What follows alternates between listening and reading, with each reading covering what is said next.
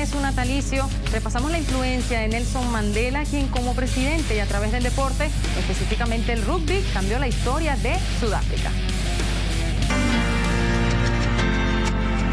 27 años de cautiverio, de un aislamiento total sin tener contacto con la sociedad, recluido en una celda fría, ruin y casi vacía, sometido a trabajos forzosos, bajo temperaturas inclementes, picando piedras con un mazo durante muchos largos días, donde la única esperanza era la escritura, que posteriormente se convertirían en 500 páginas de su propia historia. De los 27 años, 17 los vivió recluido en la cárcel de Rob Island, un lugar que a pesar de los maltratos físicos y psicológicos, el odio, el rencor y la venganza nunca estuvieron en su mente ni en su corazón. Por el contrario, se armó de perdón, de misericordia y de paz, sustituyendo las balas por un arma mucho más letal, el deporte. El fútbol era el deporte de los negros en Sudáfrica y el rugby el deporte de los blancos.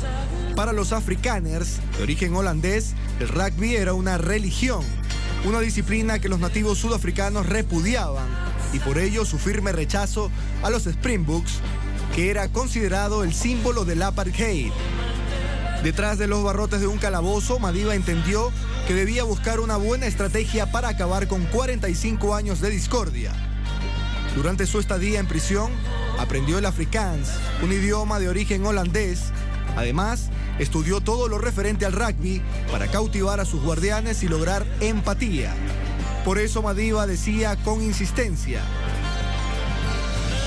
el deporte tiene el poder de transformar al mundo, tiene el poder de inspirar, de unir a la gente como pocas otras cosas. El deporte le habla a las personas en un lenguaje que todos entienden.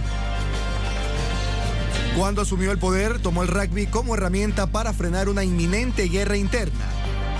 Madiba no se acercó a los Springboks para iniciar una táctica política, sino como la excusa perfecta para acabar con la división de su pueblo.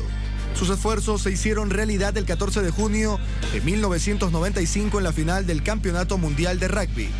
Sudáfrica y Nueva Zelanda se enfrentaron en el Ellis Park en medio de 63.000 espectadores que vieron triunfar a los Springboks con Mandela en las tribunas y juntos, blancos y negros celebrando, abrazados y tomados de la mano por el título más importante. Mañana 18 de julio eh, se cumpliría el nuevo aniversario del nacimiento de Nelson Mandela, por eso es su día, por eso es el día de Nelson Mandela, líder sudafricano que mm, lideró a su país hacia el apartheid y logró la unificación de, un país que estaba dividido por una cuestión de razas y de racismo.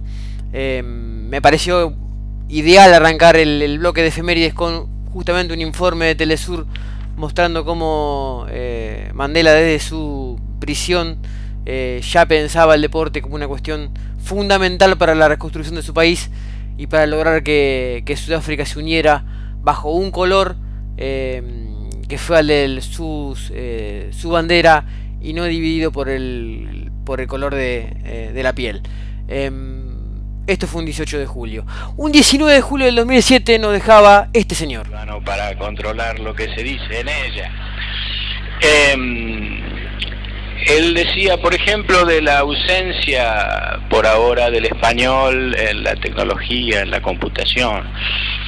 ¿Qué tiene que ver eso con las malas palabras? Al menos lo que he insultado yo cada vez que se me va un texto en la computadora. Creo que es un aporte. Creo que es un ejemplo justo de lo que es Roberto Fontana Rosa.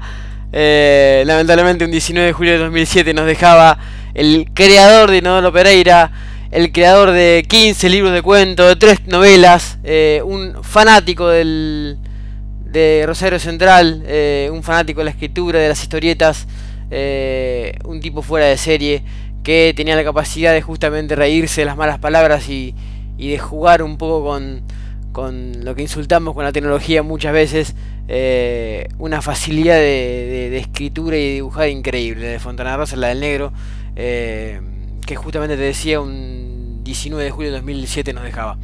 La tercera efeméride eh, viene del lado de la música. Eh, a ver si conocen esto.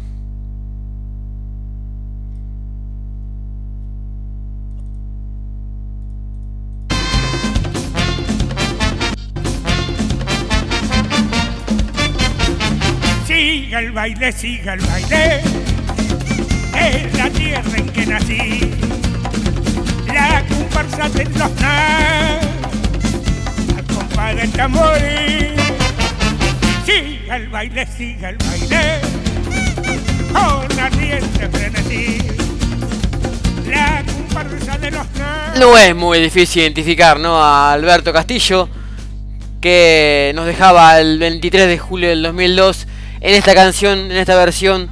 Eh, hago un poco de trampa porque, obviamente, cantante reconocido de tango. Eh, lo traje con los decadentes, eh, quien hicieron esta famosa versión de Siga el baile, eh, mezclando el- la letra del tango y su capacidad de los decadentes para hacer rock. Y algo típico de esta banda es mezclar continuamente estilos y, y traer a otros artistas de otra música hacia el rock.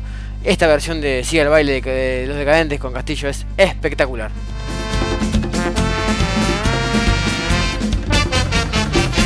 Siga el baile, siga el baile, es la tierra en que nací, la comparsa de los negros,